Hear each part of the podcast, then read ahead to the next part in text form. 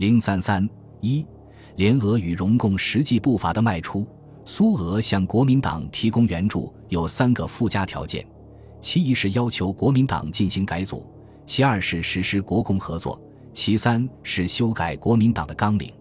苏俄要求国民党改组的目的是想改变国民党尚未形成强大的政治组织的状况，使之处在我们苏俄的影响之下，对我们的威望充满尊敬和崇拜，驯服地接受我们的指示和共产国际的决议。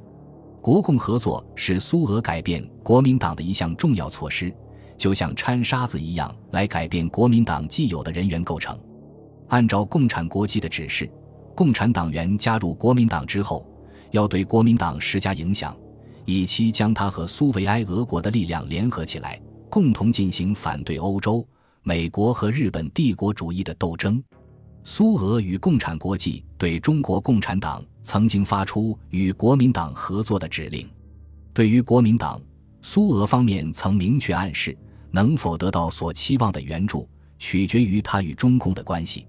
至于修改纲领，则完全是要按照俄国人的意志来改造国民党。很明显，这些条件如果被接受，完全可能将国民党改造成类似共产国际支部式的组织。对国民党提供援助的条件，苏俄态度十分坚决。当孙中山与马林就南方迫切需要财政援助进行磋商时，马林明确表示，如果不进行党的改组，就不能给予援助。孙中山并非不愿对国民党进行改组，政治军事斗争的一再失败，使他对国民党组织的散漫与无力有了较为深刻的认识。但如果完全接受苏俄的条件，国民党是否会改变自身，甚至会成为苏俄的工具？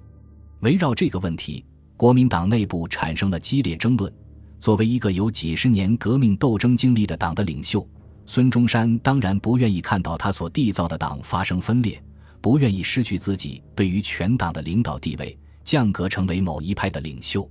但是，现实政治、军事斗争中一再失败的艰难处境，使孙中山不得不淡化在联俄问题上的意识形态分歧以及可能出现的组织分化，将争取援助这一功利主义的考虑放在首位。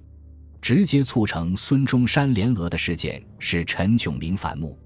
陈炯明是孙中山扶持提拔起来的，孙中山曾对之寄予很大希望。与孙中山分道扬镳之前，陈已升任广州政府陆军部长。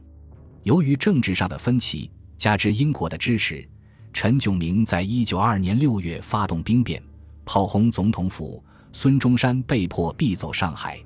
在孙中山前往停泊在白鹅潭的军舰上避难时，英国人竟以白鹅潭接近沙面租界，担心牵动外国兵舰为由，要求孙中山离开广东。部下反目为仇，英国人助纣为虐，给孙中山以强烈刺激，使他认清了帝国主义的本质，并最终将目光转向苏俄。他在离越赴港时对随行人员说：“中国革命。”许多地方需借鉴于俄国，并让陈友仁转告达林说，他已深信中国革命唯一实际的真诚的朋友是苏俄。由此可见，陈炯明兵变之后，国民党的艰难处境是孙中山决定联俄并做出容共决策的一大关键。作为被容纳一方的中国共产党，其多数领袖最初对国共合作，尤其是党内合作，并不赞成。陈独秀一九二年四月六日致维京斯基的信，对党内合作所持否定态度，反映了中共党内从中央到地方多数人的意见。但由于共产国际在一九二三年一月十二日作出关于中国共产党与国民党的关系问题的决议，明确提出中国唯一重大的国民革命集团是国民党，要求中国共产党党员留在国民党内。中共作为共产国际的下属组织，不能不表服从。加之马林在中共内部做了大量说服工作，中共在西湖会议经过激烈争议之后，表示接受共产国际的决议，但只同意少数共产党领袖加入国民党。直到一九二三年二月，京汉铁路罢工被镇压，鉴于写的经验教训，中共才认识到现阶段的中国革命只能是民主革命，而不是社会主义革命。中国共产党的工作中心应由工人运动转变为国民革命。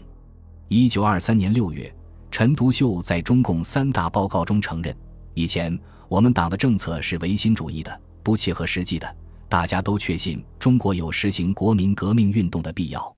但是在究竟应当怎样为国民革命运动工作的问题上，我们的观点各不相同。有的同志还反对加入国民党，其原因就是政治认识不够明确。因此，中共三大通过的《中国共产党第三次全国大会宣言》提出，中国国民党应该是国民革命之中心势力。更应该立在国民革命之领袖地位。我们希望社会上革命分子大家都集中到中国国民党，使国民革命运动得以加速实现。大会还特别通过关于国民运动及国民党问题的议决案，与宣言相呼应，提出依中国社会的现状，已有一个势力集中的党为国民运动之大本营。中国现有的党，只有国民党比较是一个国民革命的党。同时，依社会各阶级的现状，很难另造一个比国民党更大、更革命的党。因此，中共决定共产党员加入国民党，努力扩大国民党的组织于全中国，使全中国革命分子集中于国民党，以应目前中国国民革命之需要。共产党员加入国民党，实施国共党内合作，成为中共的重大决策。可见，尽管有些勉强。国共双方毕竟都对共产国际和苏俄的指令做出了配合或接受的决定，国共合作在酝酿多时之后，终于迈出实际的政治步伐。